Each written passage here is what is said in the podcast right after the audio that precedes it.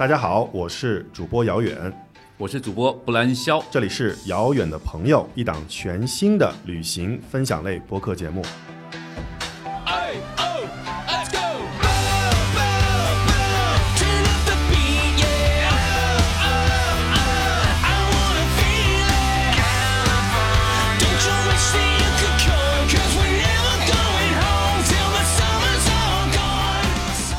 这一期呢，我们又有了一位常驻的主播，就是周扒皮，啊，是我们上一期的救兵。那这期我们直接转正，直接转正转正呃常驻主播。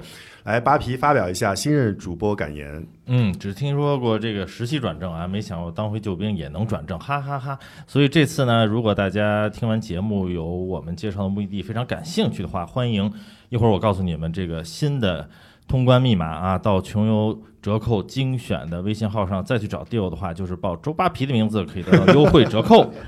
那我还是稍微花一些时间介绍一下《遥远的朋友》这档节目。相信呢，很多朋友是第一次听，虽然我们今天已经是第三期了。在这个节目里面呢，我们三位主播会和穷游的一亿用户一起，为各位听友呢精选优质的旅行好内容，推荐优质的旅行目的地，分享与众不同的旅行新玩法。在这个节目里面呢，我们每期不光分享的是我们三位主播自己的观点，还有我们穷游的网友和 KOL 贡献的精品内容。第二呢，我们分享的内容里面呢，有很多是有声音胶囊的 bo。除了听到我们三个人的声音以外，也听到非常多好听的我们网友自己的声音。最后一点呢，就是我们每期都会有遥远的朋友专享折扣。刚才八 P 已经说了，我们的折扣代码会在节目的后半段放出，所以你还真的得仔细的听我们的节目才能享受到。之前两期遥远的朋友啊，我们分别分享了两个不同的热门旅游区域。那么今天这期呢，其实是一期的十一特别节目。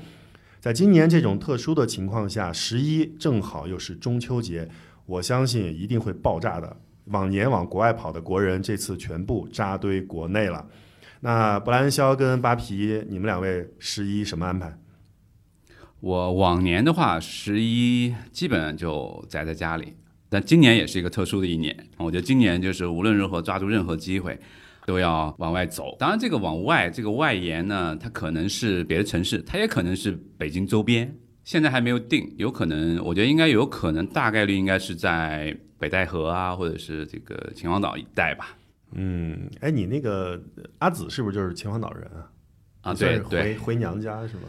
对对对，那块相对比较方便嘛，而且最近我觉得华北地区天气非常棒啊，我觉得这个可能是北京地区特别难得的一个季节。对，扒皮呢？啊，按照往年来说的话，是必然要出境的。对但是今年肯定没啥戏了。没啥戏的话，我就跟布莱恩肖反一下吧。我估计会宅家，啊，估计会宅家。但是因为女儿暑期的时候对这个骑马，呃，上了一些课程，然后还很感兴趣，所以十一的话可能会去恶补一下，嗯，骑马的课程。但不知道会不会人特别多，马不够用啊？呃，不，它不是旅游景点那种了。啊对，所以的话，其实大家都愿意出去玩儿。我们在北京周边的这个马场找个地方住一住，也算一个小小的度假吧。嗯，我其实往年十一我跟你是一样的，都一定会去一个国家，就是往外跑。今年肯定出不去了嘛，而且今年十一对我来说又恰逢中秋节，我就回家了陪父母。但是我们三个人出不出去呢，都不影响我们给大家其实带来我们的推荐。呃，现在我们为什么要在这个星期放出这期节目？其实就是想告诉大家，如果大家如果十一长假要出去玩，现在买机票还来得及。还是有北上广出发。这次呢，精选了九个目的地，都是比较好玩的地方。但是你从北上广出发呢，又非常便宜的往返，几百块就往返了啊！现在你买的话，十一还有这个价格，嗯，嗯，其实并不是精选，就是便宜选，啊、很直接。精便宜选啊！我们先看一下从北京出发的十一往返在千元以下的目的地。第一个呢，哎呦，这个太熟了，就是青岛。青岛，呃、青岛你去过很多次吗？呃我是的，我去过很多次。我其实这个问题想问你，因为之前咱们聊的时候，我发现你对国内真的是不是特别了解，所以青岛你什么感觉？嗯，青岛我没去过啊，对，这个在国内很多地方我都没去过，嗯。所以我觉得我在这个节目当中，我把自己的位置啊放到这个平易近人，对，啊，我觉得扒皮肯定应该扒皮肯定去过，对应，该啊，去过去过很多次。我第一次去青岛是八四年，哦，对，然后而且呃，我我我太太也特别喜欢青岛这个地方。她嗯原来甭管我们家庭出不出行，她原来每年是一定要去一次青岛的，嗯，嗯甭管是自己去休息还是家里人一块儿去。所以，嗯、对于青岛来说，就是确实是北方一个非常好的一个旅行目的地吧。嗯，我们先听一下我们的网友怎么介绍青岛。有一个网友，我们先放一下，叫小莲，他发的这个关于青岛的看海路线的推荐。其实这个推荐呢，也可以推荐给布兰肖，因为你还没去过嘛。很多人来青岛都是冲着看海而来，今天便推荐一条丰富的观海路线。第一站来到第一浴场，这儿可以近距离的接近大海，玩水撒欢。沿着海岸线前行，便可到达鲁迅公园。这里可谓是人文景观与自然景观兼得。不远处的小鱼山一定不可错过，这里的观景台可俯瞰青岛全貌，你一定会爱上这里的壮阔之感。啊，他这个看海路线基本上就是在市南八大关那边，嗯，顺着那边走。对啊，嗯因为它其实不光看海了，嗯因为像这个市南区，包括八大关这边也是老青岛的对，那些呃殖民风格的建筑，德式的一德式些建筑的非常集中地嗯地方，然后也有非常不错的一些在这些老建筑里面的餐厅、博物馆嗯，都值得参观。然后包括青岛火车站也重建了，然后完全恢复殖民时代的这个欧式风格。啊，这是一个拨乱反正，我觉得。对，就是比济南要强一点。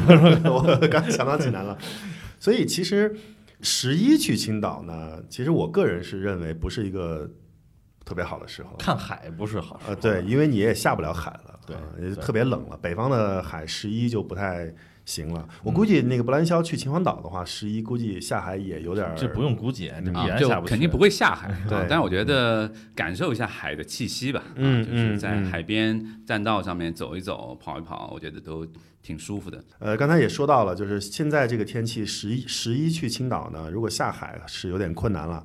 但是我们呢，其实可以住在环海和面海的酒店里面看一看风景，可能还可以。那我们现在听一下下一个标主，叫做宝兄 Milk，他发的一个环海的酒店推荐。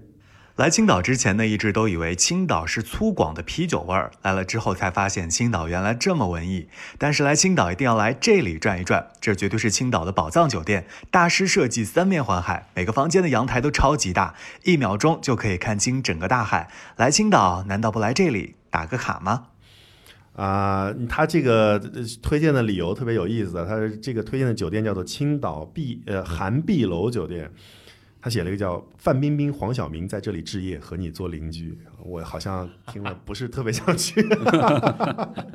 呃，青岛其实有很多非常好的酒店，嗯。对，而且那个我觉得比较好的、印象比较深的就是王子酒店，嗯，它就是在离栈桥不远，而且就是八大关的地方一个老的建筑来改造的，然后呃里面怎么讲，就是中国以前很多以前有租界或者是这种外国人聚居的这些地方，都保留了一些这些传统，他们嗯。传统的建筑。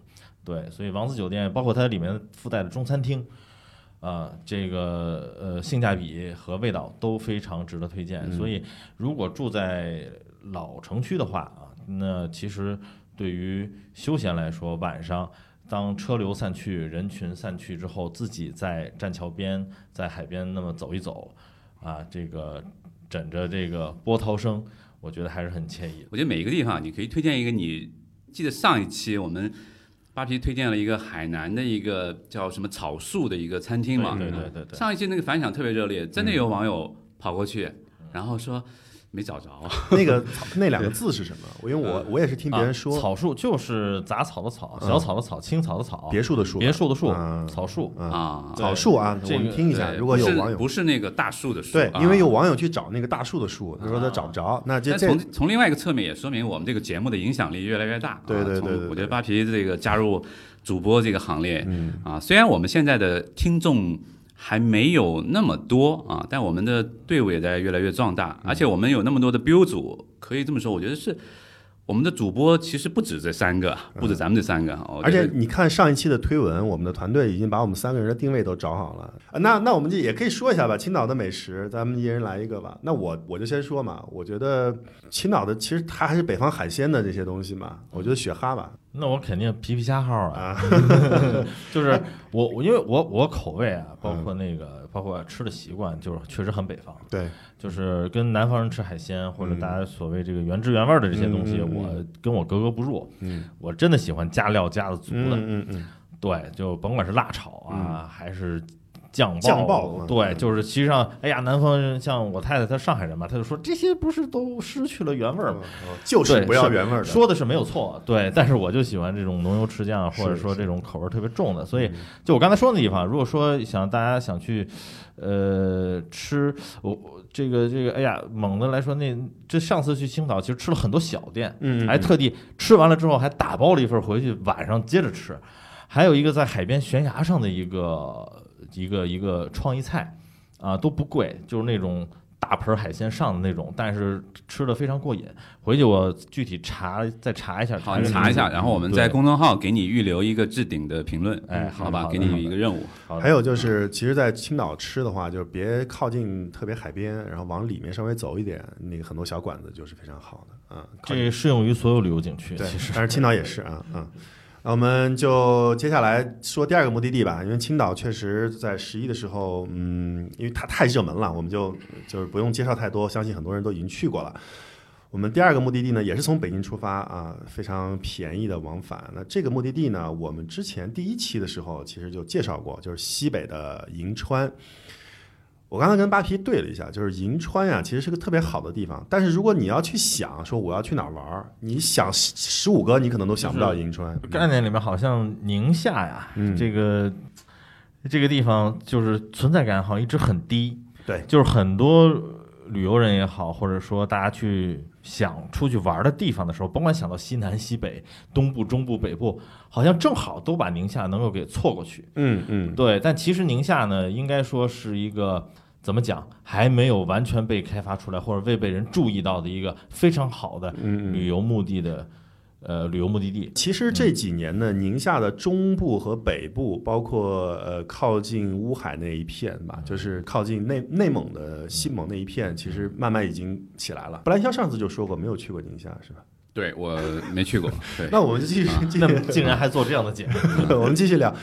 银川，你推荐一个美食呢？我们先把美食说了。大家从这个省份的名字就能知道嘛，因为宁夏回族自治区，嗯所以它一定是清真美食非常集中的一个地方。对，所以的话，说实话，我觉得就是没有什么特别的。那如果想吃纯正的一些清蒸风味儿，其实到宁夏，嗯你去可以去嗯勇敢尝试。嗯，那我呢对宁夏的两个大的吃喝方面的印象，第一肯定就是滩羊啊，宁夏的滩羊真的是，是我基本上见到黄宁河滩上，嗯，我基本上见到宁夏人，如果和内蒙人见到一起，两个人肯定会要打一架，就是内蒙的羊好还是宁夏的羊好。我个人啊，我个人非常个人化的觉得，其实滩羊会更嫩一些，个人化的推荐。要配枸杞吗？没有没有没有，就是手把肉就好。第二个呢，其实是宁夏的一个特产，呃，就是葡萄酒，啊，宁夏的葡萄酒也做得非常好。我们其实就有一个标主，他介绍了一个酒庄叫张裕摩塞尔十五世酒庄啊，但是现在好像他的这个声音有点问题，播不出来。但是我们还是介绍一下张裕在宁夏的这个名声，就不用大家再介绍了。其实宁夏这个是这个纬度，包括它的整个的自然环境，其实也非常适合酿葡萄酒。嗯，去宁夏的时候还是要好好喝一个葡萄酒。我觉得未尝不是一个去那边的一个体验吧。扒皮有没有在宁夏喝过当地的好的葡萄酒我不爱喝葡萄酒，啊？我只爱喝白酒。好的，对，当然，当然，张裕现在就是也是国产葡萄酒里面这个很很有名的一个品牌了吧？嗯，嗯那除了这个呢，其实宁夏吸引我的可能主要两个两个文化因素，嗯一个就是西夏王陵嗯嗯啊，现在叫西夏王陵，实际上就是西夏国的嗯这个嗯一些遗址，包括它的一些博物馆，我很感兴趣。因为说说实话，这个如果说世上还有比汉字更难的文字，我觉得就是西夏文，西夏文对，对，简直简直了，嗯比甲骨文还难懂。是然后另外一个呢，但实际上就可能我觉得是部分七零后，主要还是八零后的一个小小的电影情节，就是我们大家都想去看一下包括像《新龙门客栈》《大话西游》这些影视作品拍摄的这个电影城，那它就在银川旁边。怎么读？镇北铺。哎哎，这个一定是铺啊哦。读的是对的。对，所以这到这个地方的话，会想起大家的学生时代吧，然后会很多场景非常非常熟悉，还是蛮有意思的。我们正好下一个 bill 呢，就是银川的小众旅行攻略里面就提到了镇北铺，我们听一下他怎么说。这个网友叫做小肥影儿，最近西北旅行特别火，那么我就给大家介绍一下银川小众旅行的攻略。跟着这个旅行攻略，就可以好好的玩银川啦。三天两夜游银川，这是最好的玩法。其实他的声音里面没有提到，他的标文里面推荐了几个银川的地方。第一个是钟鼓楼，老城的市中心，十字马路中间；第二个是玉皇阁，是银川市中心的古代建筑代表作。第三呢是中阿之轴，这应该是新开发的，我好像还没去过。第四个就是巴提说的镇北铺。西部影城，呃，布兰肖肯定没去过银川，但是镇北铺你肯定听过哈，就是《大话西游》啊，什么都在那儿拍嘛，包括龙门客栈这些。嗯，他其实没有推荐西夏王陵，他推荐了贺兰山岩画。当然，贺兰山岩画也是一个非常著名的地方。但是我跟扒皮是一样的，我觉得西夏王陵是一定、一定、一定要去的。我听下来好像这些景点不是那么的小众。对，但是你真是要去，你可能想不到。就是啊。因为银川本来就不是一个，对，就是因为宁夏本身相对小众，对对对对对，所以在宁夏里面热门的景点，它而且你听到银川的这些景点呢，你你可能就总是有耳闻，但是你有没有去过呢？就是很多时候是打一个问号的。嗯我觉得在这里面，我可以再可以再推荐一个，我们第一期就跟布兰肖聊过的一个呃，现在的一个网红的民宿的聚集地，叫做黄河宿集啊，就是在那个其实离中卫已经很近了。但是呢，离银川也就一个小时多的路程，然后就住在黄河那个滩儿滩儿的那个弯儿的那个边上，现在已经号称叫中国摩洛哥了，啊多吓人啊！但是可以去看一看，可以去看看，据说还是不错的。嗯啊，银川我们就这么过。然后第三个呢，其实大家没想到，就是在十一期间从北京出发往返还是比较便宜的呢，就是另外一个超级大城市上海。嗯那上海的用户不是更便宜？对，其实这个蛮好理解的，因为嗯平时京沪往返就是商务客这个生意人居多嘛嗯嗯嗯，其实反而到假期的时候，可能这种旅游的客源就不如平时大。呃，上海如果布兰香来推荐的话，你觉得十一，如果你真的要待在上海，怎么度过这几天的时间呢？去一些小的弄堂啊，或者是一些嗯书店啊、这些唱片店啊、咖啡馆啊这些地方走一走，我觉得挺好，可以跟当地的人可以多交流，跟店主可以交流交流，我觉得这是挺好的。这是我在旅行当中一直推荐的，就是你在旅行当中其实不在乎你看了什么样的景点或者在什么地方打卡，而是你跟当地的人之间发生一些什么样的故事。其实我觉得去这些大城市吧，或者一些比较热门的城市游览，还有一个比较好的方式就是城市徒步嘛，嗯就是 City tour 就是 city walk。City walk，对哎，city walk 这种，就是其实现在很多地方，包括原来这个穷游也有全国和全世界系列的这个 city 嗯 walk，、那实际上我不妨去走之前去网上去预定一下，那嗯么跟随这个当地呃。这个讲解的嗯。步伐去参观一下代表这个城市的文化脉络或者历史血脉的这些城区啊、嗯。建筑啊、一些餐厅啊，就更好的这个可以呃对这个城市有所了解。对，我在这里呢，其实给大家提供一个我个人的思路啊，就是我举一个例子，就去年、前年、去年十一，应该是去年十一的时候，我就待在了北京，但是呢，我把北京的一些不为人知的庙逛了七天，逛了大概三三十多个庙，就没人，你知道吗？都有啥？你就不为人知的庙比如说真觉五塔寺这种啊，啊历代帝王庙这种啊啊啊，历代帝王庙，哎，不在整修吗？没有没有，去年的时候还在已经开了哎开了开了，啊还有天宁寺塔这种，就是是可能就是你听完以后，你外面看得见，你可能路过过很多次。对，但是你从来没去过。哎我觉得其实在上海也有很多这样的地方，就即使人再多，其实他们也都是拥在那些特别热门的地方。你稍微做一些功课，做一些跟历史文化相关的功课，我觉得布兰肖说的特别好，就是你稍微静下来去转一转的话，有很多你避开就跟人流擦肩而过了。比如说我去历代帝王庙的时候，白塔寺人就巨多。但是旁边就几十米那个庙就没人去，包括我去西黄寺，你就根本很多人就不知道。呃西皇寺只能周末去了，对对对对。，嗯，我们接下来呢就在说，就是从上海出发，十一期间能够往返的，在几百元、在千元以下的目的地。第一个呢就是大热门，就是厦门。嗯，厦门，厦门肯定是就是可想而知的大热门。对，厦门，呃，我们还是先问布兰肖有没有去过厦门？啊，厦门还是 这个去过很多次，对啊对对那个也是在算是比较对我来说比较特别的吧，嗯啊因为我跟阿紫是第一次在厦门认识的，哦，对对对，嗯阿紫是厦大的厦厦门大学对嗯。然后，那你对厦门的印象应该是非常好的。对，啊，虽然没有去过那么多次，但是其实呃每一次去还是呃感受到很大的变化啊。我记得我最早是二零零一年那个时候，然后我去的厦门，然后那个时候就是有这么一个地方叫曾厝垵，啊，那个地方呢真的是还是保持了一个小渔村的那样的很。很淳朴的那样的一个感觉啊，当然现在呢，你再去呢，那个地方变成了一个特别网红，网红的一个，就跟北京的这个南锣一样啊，就是各有特色吧。但是我觉得有一些景点，它可能就是再也回不到原来的那样的一个味道啊。嗯嗯，我们先听一下我们的一个标主叫拿相机的游啊，他发的其实也是一个另外非常热门的网红地方，叫沙坡尾，厦门的沙坡尾。厦门的沙坡尾一直以清新的气质吸引着外地的游客，这里也成为了一个网红打卡地。它就像闹市中仅存的避风港。越来越多的年轻艺术家和创业者也聚集在这里，努力地在这个现实的世界中实现梦想。文艺清新就成了沙坡尾的代名词。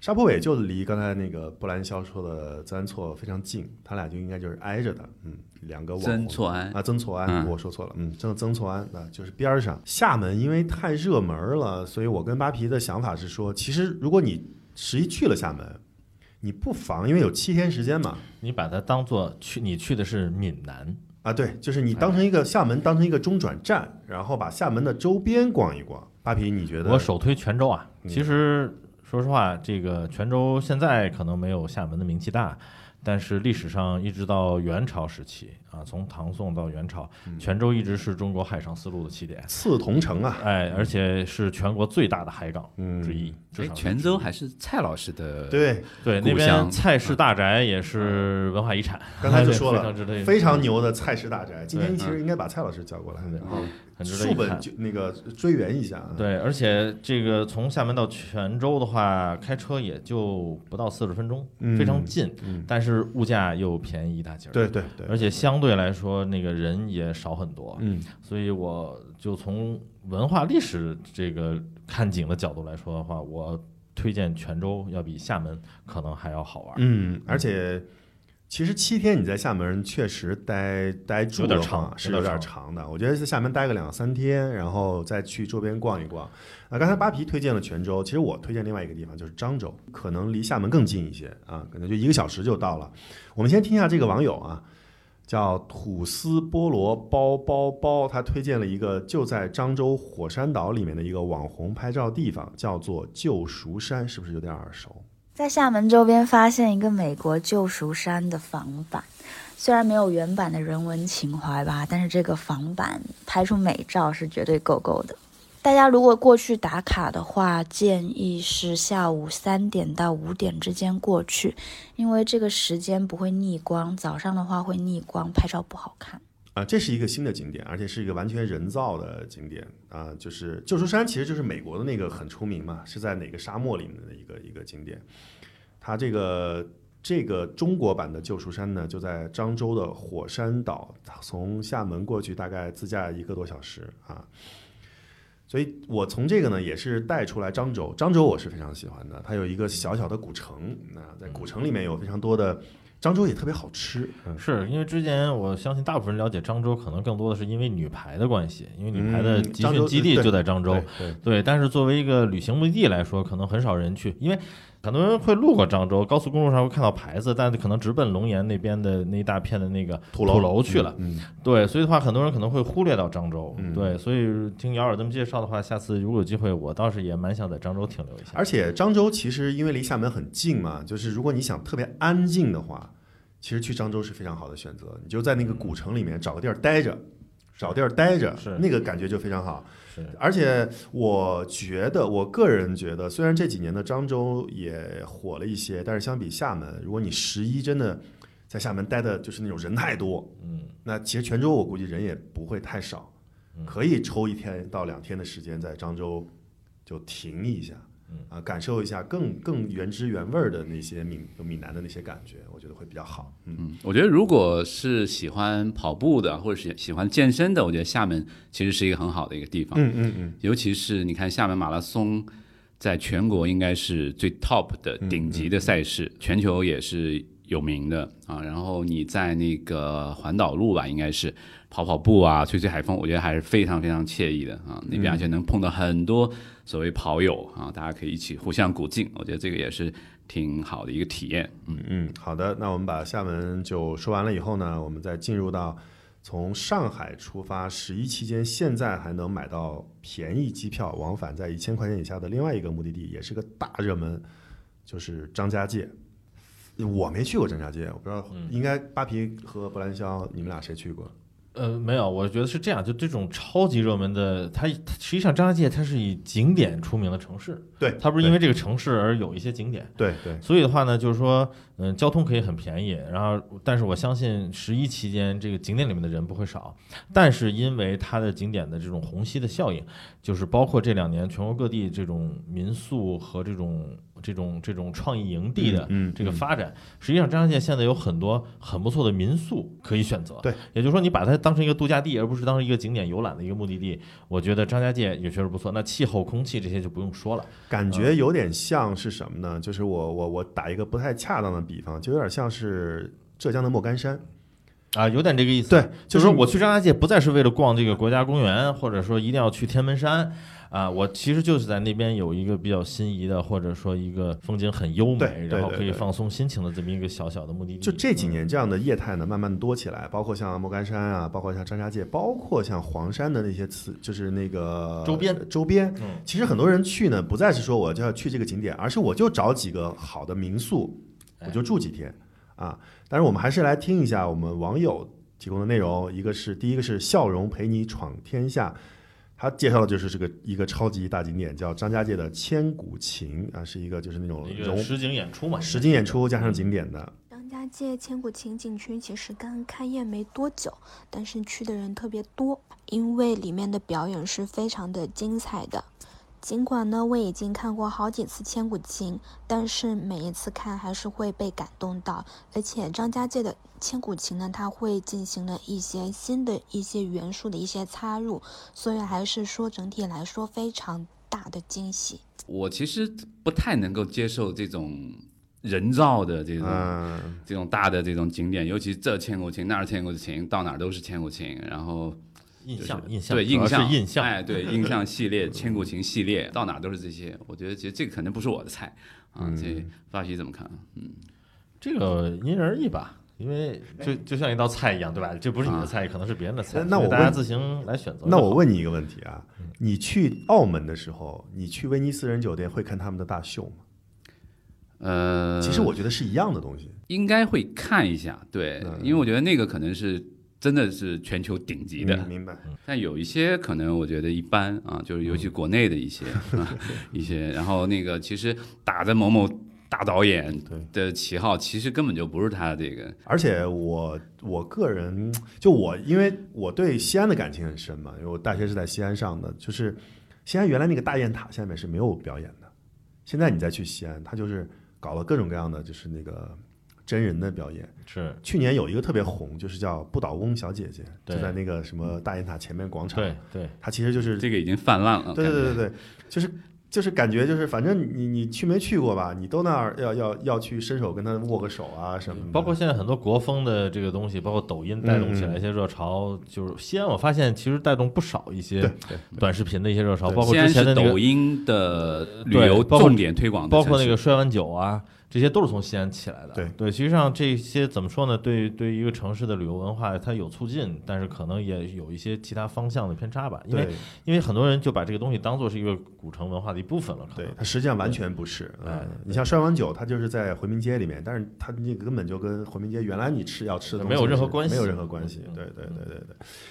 但是张家界呢，呃呃，你看第二个标叫做还是笑容陪你闯天下的这个标主，他就介绍了一个非常好的山居的酒店啊，这个就比较符合。如果我们要去就就我们刚才说那种吧，那种玩法，对这个我们可能更感兴趣。嗯，哎，我听一下嗯。广西三居标志门店呢，就在武陵源标志门的附近，所以说到景区的话是特别的方便的。酒店的设计其实非常有风格的，不仅是说是具有土家族的特色，同时呢也是非常的高大上。在环境卫生方面呢，做的也是非常的不错的，所以推荐大家来张家界的话，可以住这里。嗯，索溪山居这个酒店呢，就在武陵源的标志门的附近，就是它离这个大景点非常近，特别方便啊。而且从这个标上，大家去可以去看啊，就是在我们后面的推文里面，这个“笑容陪你闯天下”这个标里面就写到了，这个看起来还是非常的古色古香的啊，感觉是不错，价格也是。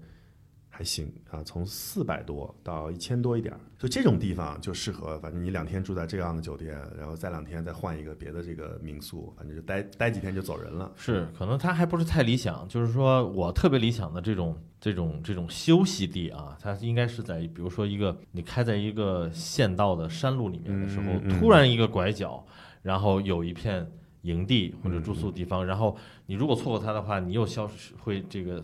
埋没在这个群山之中，就是相对独立，因为因为它还是在一个景点的门口，明白？就是相对来说，外面可能真的还是熙熙攘攘，这个没有脱离城市的感觉。这个呢，就是他推荐的就是更旅行化一些，对对对，就是他他不，预它它应该更实际一些。对他预设你肯定是要去那些景点的。是是，你说咱们这种就是对这些景点不感兴趣，我也永远不会去那些景点的时候，我就对这个这个交通并没有那么关注。对啊张家界，我我想到张家界，我就想起来之前几年大几年前，就是全北京特别风靡那个土家烧饼、啊土，家饼、掉渣饼、虎掉渣饼，掉渣饼，就叫就叫掉渣哎，饼。这个是什么时候兴起来的？得得有五六年前什么五六年前呀，至少十年前。对，啊，就满大街北京全都是，各种摊儿现在好像都不卖煎饼了。那会儿就是凡是就远远超过了卖煎饼的。不是锅盔吗？现在锅盔是现在，锅盔是现在那个是对，而且锅盔也没有火到那个程度。对，那会儿几乎是你即使没有看见卖吊渣饼的店面，你也能看到拿着吊渣饼在吃的人。他已经到火到什么程度？他很多店里面只要卖烧饼，他不写土掉渣烧饼，他也卖土掉渣烧饼。当时就是已经成为一个烧饼标配了。不知道为什么现在大家在北京也不吃这些了。如果知道原因的朋友可以评论一下。那那算不算第一个第一个那种网红性质的？我觉得绝对应该是这种网红性质的绝对绝对可以。嗯，行，那张家界我们就说这么多。我们接下来呢，推荐的是从上海出发的第三个特别便宜的目的地，这也是个超级大热门儿——深圳。深圳这个季节去还是不错的，十一去我觉得算是好天气。嗯对啊，嗯，对南方来说的话，对就是正好也不是特别热了，然后呃海水呢也还不错。嗯，台风季也过了，对对嗯对，深圳而且吃好吃好喝的也特别多。今天呢，我跟扒皮装刚刚看了，我们其实呃刚刚看了一个新闻，就是澳门也要开放了。澳门从澳门回这个大陆已经不需要隔离了，那就意味着如果你十一或十一之后，对去深圳或者去珠海的话，嗯其实你是可以抽个时间出个境。对，虽然还在中国，但是是出境了。是出大陆的境 啊，这个感觉好像有点爽啊，真是。呃，这个感觉有点爽。我们先听一下，就是我们当然深圳因为太热门了嘛，我们就精选了一个酒店吧，就是在呃，它这是在深圳叫做类似于圣托里尼的二深圳的圣托里尼对二百七十度无边海景泡泡浴缸看日落啊，我们听一下，这个 BO 主叫做 Anything。前几天跟小闺蜜去打卡了这个海边的民宿，就在深圳大鹏那边，开车过去大概一个小时吧，然后风景特别的美，一望无际的海景啊，我真的觉得这一片海景治愈了我平时的压力，心情特别的好。那边的人也特别的少，大家可以放心去哦。大晴天去的时候更加的美。呃，这个圣托里尼酒店呢，就在深圳最近新开发的一个。度假的旅游区就是大鹏新区，就是大鹏湾嘛。对对啊，大家可以去看一下。嗯，但是据扒皮说，就是特别堵车，巨堵车。是，就是一到周末或者还是说那个堵车太厉害了，因为它那个路，尤其进出口的路不宽，里边还可以，就走起来还可以，是一个环形的一个，然后也有不少的度假酒店在里面。我去过一次，就是感觉还是蛮好的，感觉没有。我其实当时去的时候，我没想到在深圳还有这样这种。也去海景和这个山都有的，而且很多人是很喜欢到大鹏湾那边去海钓，嗯嗯啊钓也是非常热门的钓鱼的一个地方。哎，说到深圳的酒店，我个人目前我认为在深圳住住的最爽的是这个深圳瑞吉，啊，那个确实是三百六十度无死角，因为太高了，无死角的这个市景、山景、海景都能看。是它是在哪个湾啊？大梅沙还是？不不不，在市区，在市区里面啊，它在市区，深圳瑞吉。啊，我特别推荐。嗯，OK，其实我推荐啊，如果十一都去了深圳的话，如果深圳人特别多，可以去惠州。我觉得惠州挺好的。嗯，我我去过好几次深圳，但是我好像记得从来没有在深圳住过，我都是早上去，晚上就走了，或者去广州了，或者去香港了。对，就从来就主要就是谈一些谈一些事情啊，倒还真没有在深圳逛过。嗯，我深圳对于对于北方人来说啊。它确实没有没有那么多有记忆点的东西，就比如说深深圳是在广东，但是你想到广东的时候，你不会第一个想到深圳。我想起很小，我很小很小的时候，我父亲那个时候给我安利什么呃锦绣呃这个世界啦，什么这些微缩的那些景区，好像是从深圳开始先搞起来的嘛，华侨城，对对对，对吧？当然现在他们也还在全球呃全国各地也在搞这些各种呃度假村啊，这种娱乐场。那个我记得那个应该我小学的时候，对，不主要深圳，我觉得它因为它是它它太年轻了，这个城市，它是完全新兴的城市，所以从文化旅游角度来说，确实好像没有太多可说的。而且它太移民了，你在深圳街头，你甚至不觉得你是在广东街头。嗯，当然我们我一直在说，我们在做这档节目的时候呢，我们三个主播是不可能全球都走遍的，所以我们还是要更多的听到网友的声音。但是确实，我觉得这两年惠州是不错的，我强烈推荐一下惠州，因为很多深圳人其实也在惠州买房。惠州好像就是广东一个挺有这个，就是一个度假区的那种感觉。惠州是这样的，有点后花园的感觉。对对，它现在也是深圳后花园的感觉。是，嗯，它也很近。我觉得是惠州的海呢，就是就很深圳的那种感觉，但是比深圳要没有那么多人，而且更原生态一些。其实大家可以去走一走，嗯。我们上海这个呃出发的便宜目的地说完了，我们就最后说广州能够出发的十一现在还非常便宜的目的地。第一个就是无锡啊，我们从广东可以飞到江苏来玩一玩。无锡两位有没有去过？无锡去过一次，我去过无数次，因为当年在上海念书的时候，每一次火车都要路过啊。你是路过，但是没有玩过。无锡其实还是不错的。我们前两天全文网的微信公众号还专门推过一批一个无锡的一个一个景点。嗯嗯，我们先来听一听我们的网友叫马马玛丽旅行志所推荐的一个无锡的大型景点，就是无锡影视基地——三国影视基地，好像是在这里拍的。三国就是在这里拍的。Hello，我是马玛丽，分享包邮区很好玩的一个影视基地。在无锡叫三国城，当年拍《三国演义》的时候，在这里搭建过场景，啊，比较有名的几个场景就保留到了现在。这里面的建筑都是比较仿古的，很适合穿着古装来打卡。如果喜欢拍古装照的话，就不要错过这个地方哦。嗯，就这种大型的景点呢，肯定还是人造的，就是就是，如果大家愿意。喜欢这种东西的呢，可以去看一看汉服圣地吧。我估计，我觉得大家去江苏，我觉得美食肯定是一个很当然淮扬的这个菜系啊。就是我我在北京经常吃一个叫虾爆鳝的一个一个面馆，然后那个老板就是无锡人，而且啊十一去无锡已经快赶上可以吃蟹的季节了。对，但是吃蟹的话就不不一定非得去无锡了。啊、对，就是，但是包邮区就是我们这么说吧，就是这个季节去包邮区哪儿都可以赶上呃吃蟹。其实到了那边啊，你就围着太湖转一圈儿，这江南长长三角那么多很牛的呃目的地都在里面，甭管是小镇还是是像苏州、无锡这样的城市，都非常值得一去。嗯，你知道太湖蟹也是不错的，我们很多吃的大闸蟹不是，其实很多闸蟹都都是太湖蟹，对啊对对对对。然后我们第二个 biu 呢叫裴小咩咩咩咩啊，也是个女生，她也是，哎、这两个都是跟古风有关的。咱们包邮区就是一下就国风古风了起来啊，就叫做赏荷，赏荷花的好去处。那当然十一没有荷花了，但是我们也听听他怎么说。夏日里的荷花是最不可错过的美景了，推荐大家前来无锡太湖周边的馆舍山庄，这里依山傍水的景色非常的美丽。这里也可以带上一套汉服，拍一组古风写真。前来赏荷的人也不多，非常适合拍照。交通也非常方便，距离无锡市区也不远。哎，这个女生的那个口音一听就是有浙江口音的那个，对对对，那个南南方女孩儿。可能就是可能就是也是包邮区的女孩吧。嗯，我推荐一个无锡的特产，就是水蜜桃。无锡的水蜜桃特别好吃，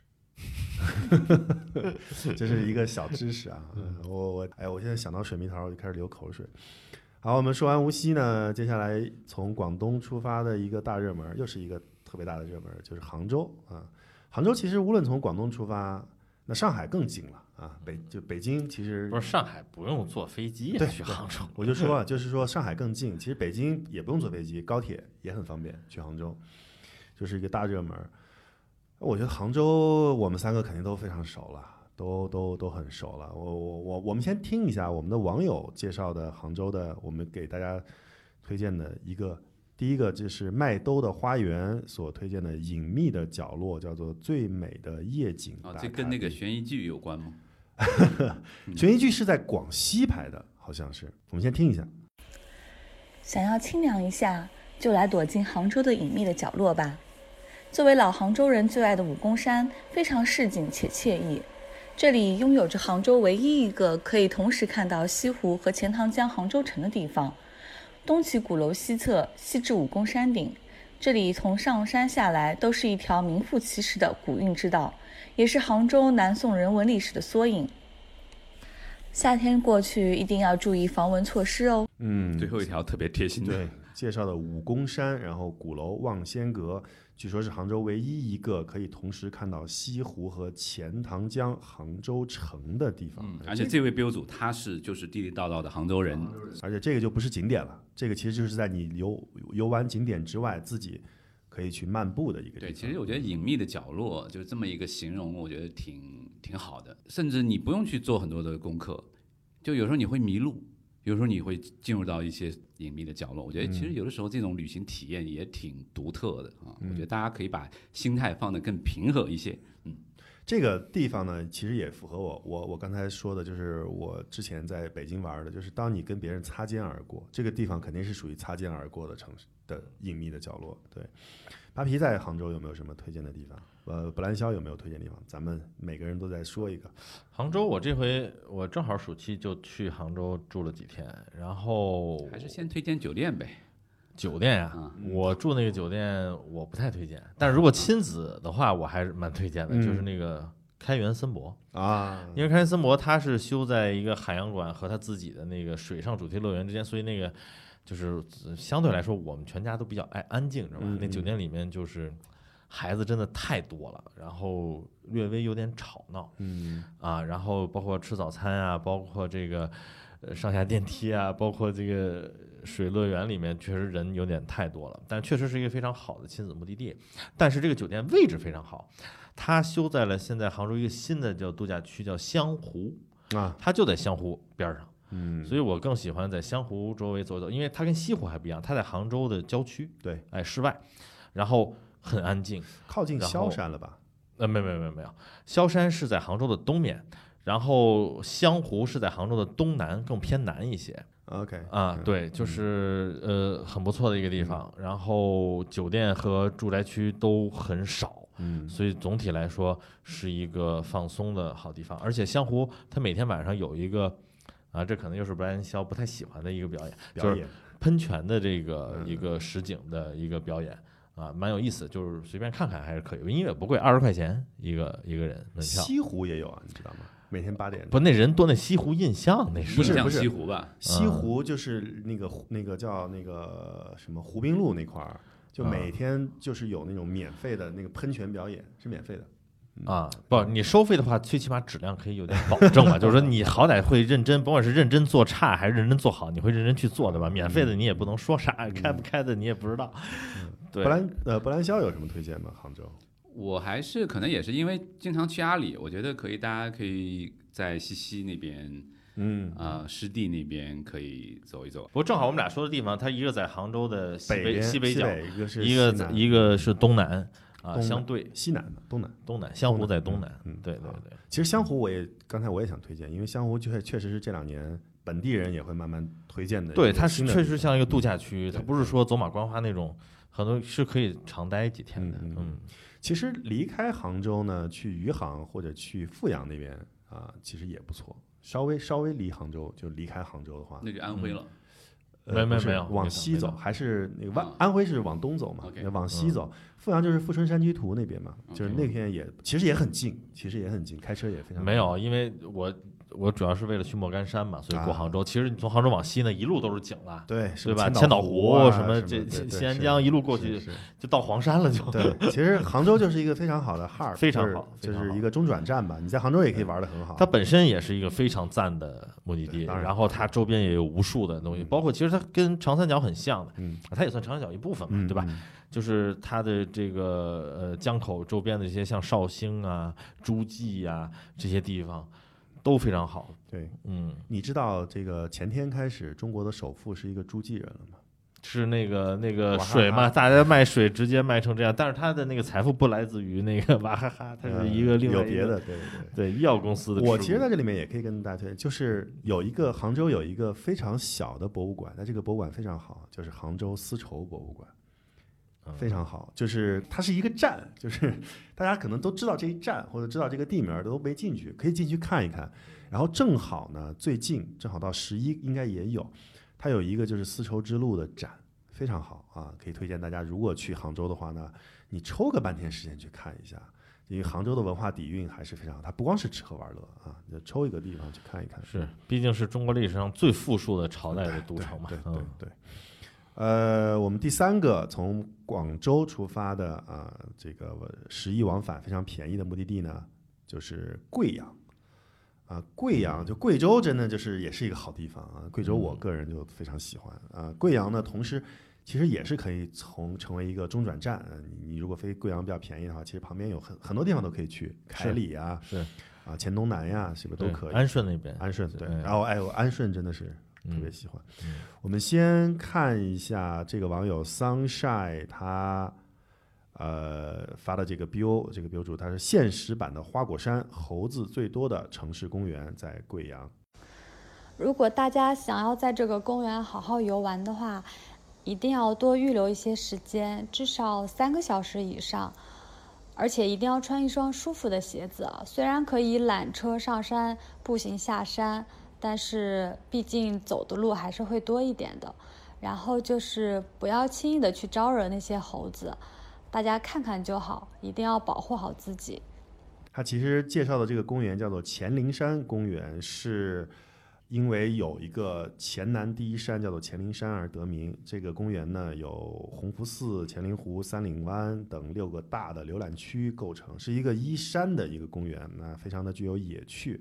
这猴子啊，就是多了，确实是有很大的问题。大家看看就好了，跟猴子不要亲密接触，大的对问他们也会抢你的吃的呀，什么抢你包啊，而且抢你什么云贵那边好像很多地方都是主打这个猴子，尤其像那个峨眉山就是啊猕猴的峨眉山是在四川了，反正整个西就是南吧，云贵不分家，不是因为那边山多嘛，对对吧然后林密，所以自然适合猴子生存。我就记得前一阵儿那个疫情特别严重的时候，不是没有游客去什么峨眉山嘛？当时还有一个新闻，就是所有的猴子没得吃。是是是。然后那些庙里发那个馒头，那猴子就在路上就那排了很满。不仅国内啊，国外泰国的很多地方的猴子都上街抢劫了，已经清迈清迈的就是这样。对，啊，我们再听一下这个第二个 BO 啊，他是你看他他就是在介绍黔东南的。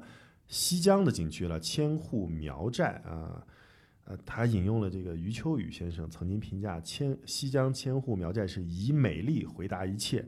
CC 城也是我们非常著名的一个标主，我们听听他怎么说。Hello，大家好，我是 CC 城。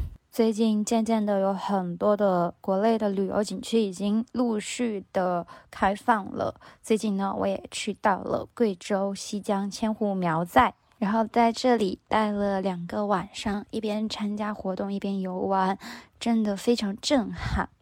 他说：“这个千户苗寨呢，是位于黔东南苗族侗族自治区雷山县东北部的雷山雷公山路，然后呢，是中国乃至全世界最大的苗族聚集村寨，可以去看一下。”嗯。而且余秋雨先生的那个评价，以美丽回答一切啊，这个还是还是一样提示大家啊，这个尤其是十一期间，这人会非常非常多，因为千户苗寨在挺长一段时间内一直是贵州主推的一个民族风情和代表当地民族文化的一个地方，对，所以它其实商业化也有点厉害了。对，其实，在它周边还有一些稍微小一点，因为千户苗寨它大家愿意去，是因为它确实很壮观，嗯，它规模很大，是对。但是如果想避开人潮的话，其实在它周边依然还有一些保留一些苗族或者侗族或者其他民族一些风情的地方。黔东南凯里啊，这样的地方挺多的，很多。其实推荐大家是这样的，凯里一定要吃鱼啊 一定要吃鱼，太好吃了。说到贵州，我我特别向往一个一个地方，就是那个。这个地球上最大的一口锅，天眼嘛啊，天眼的那个地方，在那个哪儿是吗？在那个地方现在能可以可以可以一一直都可以，可只不过是不能带电子设备，因为怕影响。那个地方在哪儿啊？啊，那个地方在哪儿？那个在黔西啊，黔西啊啊对。其实我觉得从千户苗寨呢，我觉得顺着扒皮的这个话来说呢，我的建议其实就是，如果你要去呢，就看一眼，拍拍照片，然后你别在那住，然后你就在旁边的。稍微原生态一些地方住，这是你说的，不是我说的。对，但是说回来啊，大家一想到云贵，然后包括广西，大家首先都想到的少数民族，对不对？因为除了这里面除了这个呃汉族之外，大部分的中国很大一部分的少数民族都集中在这三个省。对，但是但是这之前我也是不知道的啊，我这我去贵州，尤其到去安顺那边。啊，本来说就想看看黄果树啊，或者什么这些有名的景点，包括现在最高的一些咱们基建的大桥，嗯啊，悬索桥都在贵州嘛，贵州对，哎，然后那个结果偶然我才知道，咱们同胞想了解一些汉族的历史的话，实际上贵州是特别好的一个地方。为什么讲？因为在明朝初年的时候，朱元璋这个干掉陈友谅和这个呃北元之后，这个。开国建了明朝，它在西南的边陲，就在云南和贵州这一部分，就比今天的国境线还往里收一些。嗯嗯。然后，但是没人呀。嗯。他从那个南京，他就从对凤阳、南京，就从那边移了大批的汉族人过去。所以，我们刚开始去一些地方的时候，觉得说，哎，这地方少数民族服装还挺有意思，挺好看的。但实际上，它是。叫凤阳汉装，嗯嗯，对，它也是汉民族的服装，嗯啊，看起来很像一个少数民族的，哎，对，所以才突然发现，哎，原来汉族还有这样一段历史。对，这个这个就可以多说一句了，就是当地有那个傩戏，那个傩戏呢，其实就是五百年前在凤阳地区所流行的，现在在当地还有一些流传。对，可能在一些你原生地都不太容易找到了，早就没了。对，只有在那边才有。是。好，那我们其实今天呢也零零散散的介绍了九个目的地啊。这这期呢其实不是为了介绍这些目的地，是为了告诉大家，其实现在你赶紧买票，然后从北上广出发，有九个地儿呢，还是可以，还有便宜的，还有便宜的。对，也许经过你自己的努力寻找呢，还能找到更便宜的。我们其实跟大家也在最后呢，把这个呃一些机票的信息呢跟大家同步一下。我北京到上海呢，其实十月三号早上去，十月六号回，那往返呢就九百块钱左右。只要避开十一出发和十月八号的回程，基本上整个十一期间，现在啊，咱们说就这一周啊，就这一周或者这周前后，基本上这个三到五天的往往返机票都在一千元以内。然后北京到青岛呢，十一晚上去，十月五号早早上回，啊，往返就在一千元以内。啊，其他的日期呢，早上去晚上回的航班时间基本上也都在一千五以内，就比较划算了。北京到银川，呃，稍微推后一点点出发，五号出发，九号或十一号回，你就请个一天假，北京、上海或者哪儿，你在北京再再再再玩两天再出发呢，其实往返也就在一千元之内。上海到厦门呢，也是三号出发，六号回，三天啊，往返一千左右，其他日期呢也就贵个两百块左右。上海到深圳呢，整个十一假期，上海往返深圳的航线都很便宜，基本上都在八百多、九百块。商务的少了。嗯，对。上海到张家界呢，呃，请一天假，我如果稍微晚一点去，四号、五号去，九号回呢，也就往返在九百块左右。但如果你五号去，十一号回，往返只要六百块，嗯，就看你自己要不要请请一两天假。广州出发呢？广州飞无锡，啊，三号出发，五号回，我三天往返也就九百块。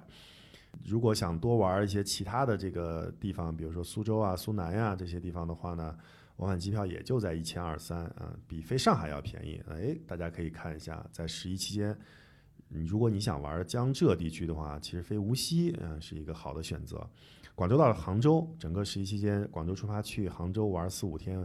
都在一千元左右，往返含税非常值。啊，广州到贵阳，十月五号及之后的日期出发，玩四到六天，你你只需要请一到两天的假，往返也在八八八，就是九百元之内就可以玩到了。相应的酒店呢，我觉得是这样的，其实没有办法在十一期间给大家推荐某一个啊，就是特别好的 deal。但是我觉得全国折扣呢，给大家准备了足够便宜的一系列的酒店。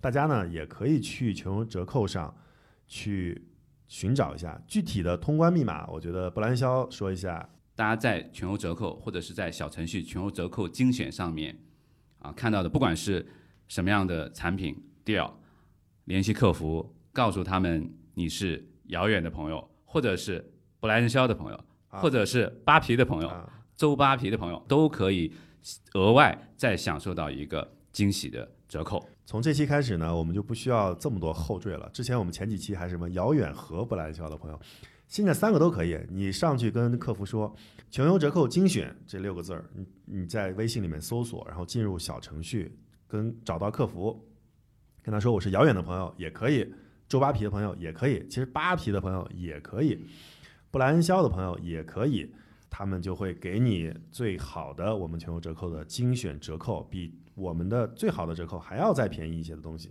对，如果顺便也说一下，呃，十一的期间呢，大家尤其是酒店啊，大家也不能期待太便宜的价格啊，因为这个时候我们做旅游这么多年，其实大家都清楚，十一的时候是最旺的季节，尤其是今年又是特别特殊的一年。但是即便是这样，因为我们是一个小公司，是一个慢公司啊，我们没有那么高的运营成本，所以我们可以给到。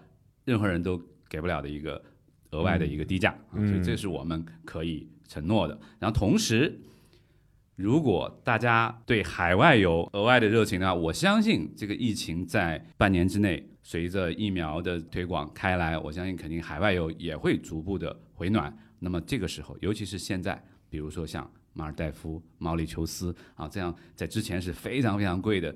这些目的地，你可能在全国折扣精选上已可以拿到三折左右的这个价格，而且你最终如果去不了的话，你直接退掉，也没有任何的额外的费用。可以可以先囤起来，而且今天我们在节目里面也已经说了，你看有一个胜利的曙光已经开始了，就是澳门都已经开放了，那接下来可能是不是日韩就很快了呢？我们期待着。今天的节目呢也差不多了。大家好，我是主播姚远，我是主播布兰肖，我是救兵转正周扒皮啊。这里是遥远的朋友，一档全新的旅行分享类播客节目。我们目前的计划呢是一周更新一期。如果大家喜欢哪个旅游地区，或者想听到哪些旅游信息，欢迎在我们的公号下留言加入讨论。我们公号的名称是布莱恩肖。肖是逍遥的肖，布莱恩肖。我们期待和大家更多的交流，下期再见，再见。